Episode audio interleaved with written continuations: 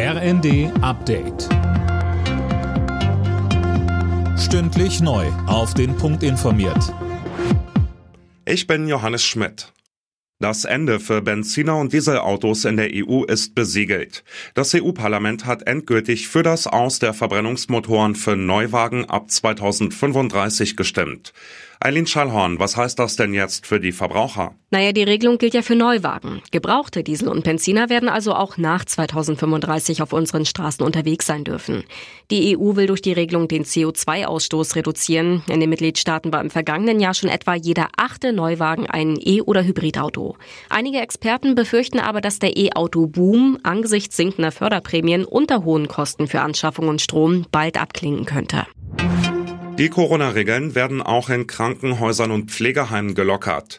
Ab dem 1. März gilt dort nur noch eine Maskenpflicht für Besucher. Beschäftigte und Bewohner brauchen keinen Mundschutz mehr zu tragen und auch die Testpflicht entfällt komplett. Die 200 Euro Einmalzahlung für Studierende steht in den Startlöchern.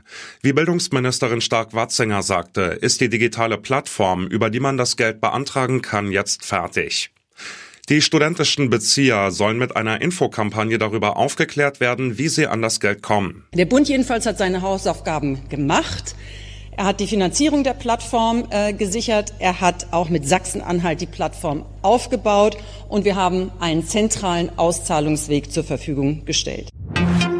Der FC Bayern München ist mit einem Sieg in die Achtelfinals der Champions League gestartet. In Paris gewannen die Bayern mit 1 zu 0, ebenso wie der AC Mailand daheim gegen Tottenham. Heute Abend empfängt Borussia Dortmund den FC Chelsea. Alle Nachrichten auf rnd.de